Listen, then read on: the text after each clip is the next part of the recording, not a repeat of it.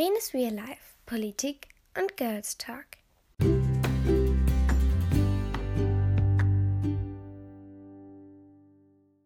Hallo meine Lieben und herzlich willkommen zu dieser Folge. Heute soll es um den Abschluss von der Klimakrise gehen. Falls ihr euch wundert, warum diese Folge dann für euch am Samstag rauskommt, es ist so, dass morgen, also von euch aus gesehen, der Girls Talk rauskommt. Aber ich wollte natürlich noch einen Abschluss machen, da ja zwei Wochen ausgefallen sind. Und ja, deshalb kommt dieser Abschluss einfach am Samstag, also quasi für euch heute raus. Ja, wie ich eben schon sagte, ich möchte mich so mit dem Abschluss von der Klimakrise beschäftigen und auch mit der Umweltpolitik. Das hatte ich mir, also nee, das hatte ich ja schon mal angesprochen. Ähm, ich habe hier einen Text und da sind so ein paar wichtige Stichpunkte drin, also Wörter, die ich mit euch bequatschen möchte und erklären möchte. Aber als erstes mal, ähm, ja, was ist eigentlich so Umweltpolitik? Worum geht es da und so weiter? Die Umweltpolitik macht ein Klimaschutzprogramm und das möchte ich euch gleich auch nochmal vorstellen. Aber als erstes Mal möchte ich mir mit euch angucken, was ist eigentlich die Umweltpolitik. Also eigentlich kann man zu sagen, dass die Umweltpolitik, ähm, hier steht es auch nochmal genau, politische Maßnahmen sind, die für den Umweltschutz arbeiten. Also sind einfach Regeln und Maßnahmen, die etwas für den Umweltschutz tun und das sind eben Politiker, die das machen. Und ja, jetzt ähm, kommen wir mal zu dem Klimaschutzprogramm, also was es für Regeln gibt.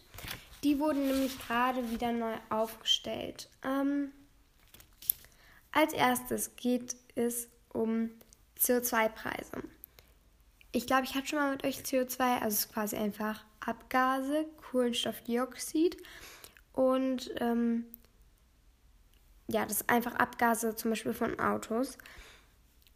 Und das Benzin wird teurer. Das hat man jetzt auch schon gemerkt. Also wenn ich mit meiner Mama oder so irgendwo hinfahre und dann beim Betanken, da sieht man schon, dass so ein, ähm, ein Liter oder so ist das, meine ich. ich. Ich bin mir jetzt nicht so ganz sicher, aber steht dann ja immer super und dann steht da 1,78. In Dänemark sind jetzt, glaube ich, schon über 2 Euro. Und das ist schon krass. Also wenn wir voll tanken, sind wir, glaube ich, schon so, also ich weiß nicht, wie viel bei uns reinpasst, aber man ist auf jeden Fall schon mal so bei über 70 Euro, wenn man einmal tankt. Und das ist schon krass, dass es so teurer geworden ist. Und damit will einfach die Politik erreichen, dass Menschen es sich zweimal überlegen, mit dem Auto zu fahren. Das heißt, dass sie mehr Fahrrad fahren, mehr zu Fuß gehen und so weiter. Ich finde es richtig, aber irgendwie finde ich es auch falsch. Denn es gibt halt Leute, die sich ein E-Auto kaufen möchten, aber es ist jetzt nicht das billigste Fahrzeug, was es gibt. Ihr wisst, glaube ich, was ich meine. Ähm, beim E-Auto ist es halt so, okay, es braucht erstmal sehr viel Wasser für die Batterie. Aber wenn man sich das dann mal so ausrechnet, wie viel also wie günstiger es für sich ist, also für einen selber, und wie viel besser es eigentlich auch für die Umwelt ist, dann ist zwar, also das, das würde ich auch noch ähm, der Politik raten, einfach die Wirtschaft noch mehr anzukurbeln, dass es Batterien in Elektroautos gibt, die ohne Wasser hergestellt werden, weil dafür echt viel Wasser verbraucht wird. Aber so im Großen und Ganzen ist es auf jeden Fall besser als das ganze Benzin. Und ja, aber ich finde es halt einfach krass, wie teuer die sind. Und es gibt halt Leute, die möchten der Umwelt etwas Gutes tun und die möchten auch nicht mehr so viel Benzin bezahlen, weil es gibt Pendler, die die ganze Zeit hin und her fahren müssen, aber nicht so viel Geld bekommen und dann noch das, den ganzen Benzinpreis bezahlen müssen. Das finde ich schon ähm, hart, aber irgendwie auch richtig, dass sie den angekurbelt haben. Aber ich glaube, es hätte noch eine andere Lösung gegeben, wo man sich dann mit allen, also man kann es ja nicht allen recht machen, aber wo man sich dann mit möglichst vielen drauf verständigen könnte. Ähm, dann gibt es noch eine Förderung.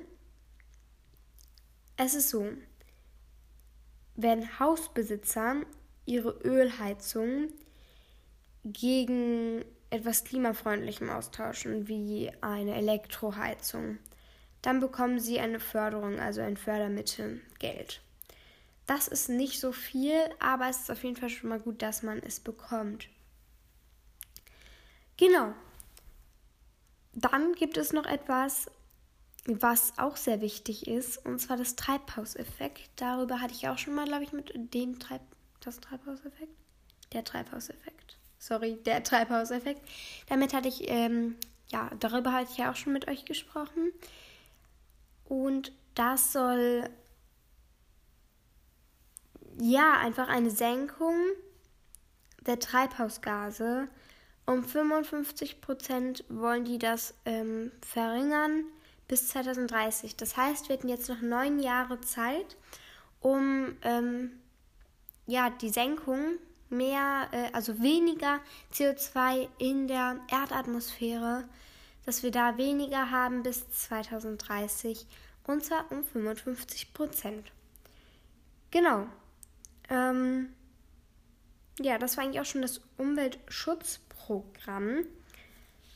Jetzt noch einmal ein paar, ja, hm, wie soll ich das sagen, Fachbegriffe. Wir nennen das jetzt einfach mal ähm, Fachbegriffe, die ich noch mit euch klären möchte. Es ist folgendermaßen. Es ist ein Fachbegriff und da möchte ich auch ein bisschen mit euch drüber reden. Nahrungsmittelknappheit es ist so, ich glaube, das hat jetzt jeder mitbekommen, dass auf der ganzen Welt sehr viel Materialknappheit ist. Es ist alles. Also Mama arbeitet in einer Firma, die haben Aufträge, ähm, richtig, richtig gute Aufträge, aber die bekommen erst 2000, ich weiß gar nicht, was Mama gesagt hatte, 2024 oder so, Anfang 2024 bekommen die das Material. Also in drei Jahren. Das heißt, die können diese, diese Dinge, die die da bauen in der Firma, erst 2024 herstellen und verkaufen. Die Regale, also die sind, man sieht das schon in anderen Ländern, dass die manchmal echt leer sind im Einkaufsladen. Es fehlt eigentlich an alles. Es gibt auch, ich weiß gar nicht mehr, wo das war, gibt es auch keine, also die haben genug Benzin und alles, aber die haben keine Fahrer, die das zu den Tankstellen transportieren. Deshalb muss jetzt die Bundeswehr das Benzin zu den Tan Tankstellen bringen und so ein LKW quasi fahren. Also, es gibt Materialknappheit für alles Mögliche, aber es gibt auch Arbeitsknappheit. Wir wissen, dass es eigentlich ganz gut war, dass wir mehr ja, Arbeitsplätze geschaffen haben, aber durch diesen riesigen, wirklich riesigen äh, Corona-Lockdown gibt es weniger Arbeitsplätze. Und das ist ein Problem, denn wir haben kein Material und wir haben keine Arbeiter, die das Material austeilen können.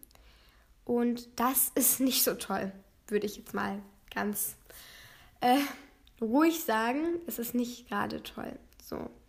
Und ähm, ich glaube, ihr wisst, was ich damit meine. Es ist einfach nicht nur eine Nahrung, sondern einfach alles. Es ist eigentlich eine ganze Knappheit von jedem, der für unsere Wirtschaft, von jeder Sache, die für unsere Wirtschaft wichtig ist, ob es Menschen oder ob es Material ist. Darauf wollte ich eingehen. Ich hatte mir auch letztens so eine kleine Washi-Tape-Box für meine Bastelsachen bei Amazon bestellt und ich glaube, es sollte, wir haben das irgendwie Mitte September ähm, bestellt und es sollte eigentlich Ende September ankommen, dann Anfang Oktober, dann Mitte Oktober und dann Ende Oktober. Und da meinte Mama nur so, wahrscheinlich liegt das jetzt in irgendeinem so Container auf einem Schiff, was eigentlich losfahren könnte. Wahrscheinlich kommt es irgendwie aus China oder so, was eigentlich losfahren könnte, aber wo nicht genug Material drauf ist, dass es losfahren darf, weil einfach diese Materialknappheit so krass ist. Und das ist einfach ein sehr großes Thema im Moment und darauf wollte ich einmal ganz kurz eingehen. Genau, ähm, das war eigentlich, haben wir hier sonst noch irgendeinen Begriff, den, der wichtig ist? Also Umweltpolitik haben wir schon geklärt, Klimaschutzprogramm auch. Treibhausgase habe ich auch noch mal ganz kurz erklärt. Das sind einfach CO2-Bälle, quasi Bällchen. Ich glaube, das hatte ich letzte Folge schon gesagt. Die in der Erdatmosphäre sind. Das sind einfach Abgase, die die, die, die Erde erhitzen.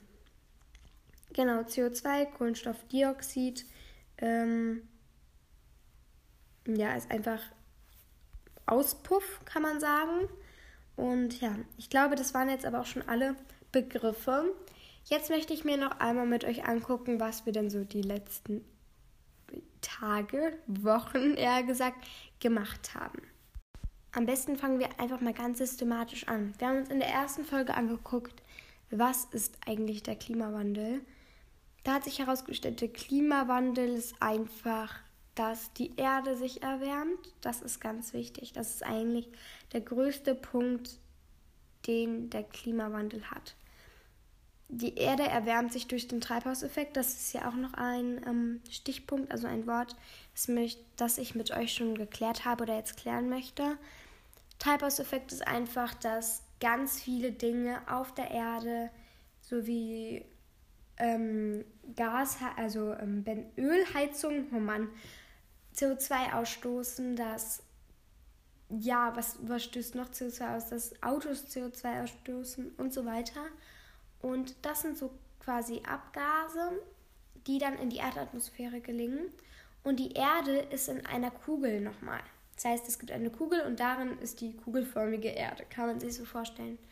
Und in dieser, um diese Erde, in der anderen Kugel, schweben so ganz viele kleine CO2-Bällchen. Und die führen dazu, dass die Erde sich erwärmt, dass es immer heißer wird. Also wir werden auch nächstes Jahr einen am stärksten, also einen sehr, sehr, sehr, sehr, sehr heißen Sommer haben. Letztes Jahr hatten wir einen über 40 Grad manchmal, also 40 Grad, 41 Grad. Das ist sehr krass. Wir hatten auch einen starken Winter. Das Gute ist, dass dieses Jahr, dass dieses Jahr nicht so heiß ist. Aber viele Theologen oder wie man das auch immer nennt, ich glaube, ihr wisst, was ich meine, so Wetterforscher und so weiter, sagen, dass das nächste Jahr, dass, dass der nächste Sommer sehr, sehr, sehr, sehr, sehr, sehr, sehr heiß wird. Und ja, das liegt einfach an diesem CO2 und die Erde erwärmt sich, erwärmt sich, erwärmt sich, erwärmt sich. Gewässer trocknen aus und irgendwann, wenn wir dieses ganze CO2 nicht mehr aus der Erdatmosphäre kriegen, sondern immer nur noch mehr produzieren, dann kann es sein, dass wir aussterben. Es hört sich jetzt ein bisschen krass an, aber es ist wirklich so.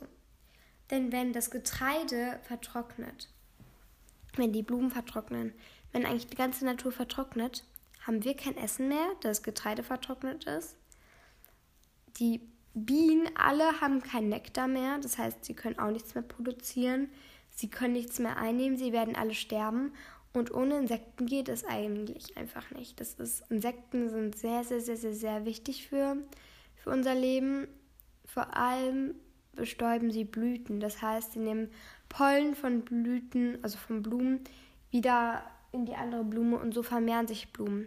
Und gerade wenn alles am Aussterben ist, wenn die Natur am Aussterben ist, ähm, also wegbrutzelt, sage ich jetzt mal ganz, äh, ganz lustig, aber das ist eigentlich kein lustiges Thema, aber dann müssten sie eigentlich ganz, ganz, ganz, ganz, ganz viel bestäuben, dass noch mehr nachwachsen kann, nachwachsen kann. Und das geht dann halt nicht ja, deshalb müssen wir etwas tun.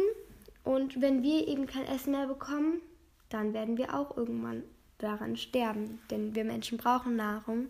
Wenn die Gewässer austrocknen, haben wir auch kein Wasser mehr. Und das haben wir auch gesehen. Ich glaube, vorletztes Jahr oder letztes Jahr war es so, dass die Feuerwehr in unseren Straßen lang gefahren ist und hat gerufen mit so einem Phone da, ähm, dass wir bitte nicht mehr so viel, also es gab, wir durften keinen Pool mehr ausfüllen, das wurde kontrolliert und so weiter. Also ähm, wir durften eigentlich fast gar kein Wasser mehr so umsonst quasi verbrauchen, da unsere Gemeinde einfach sehr, sehr, sehr, sehr, sehr wenig Wasser hatte. Und das war überall so in Deutschland, auf der Welt. Und daran sieht man das auch nochmal ganz gut. Aber äh, ja, das haben wir uns auf jeden Fall in der ersten Folge angeguckt. Das war Lene. Lene macht das immer so.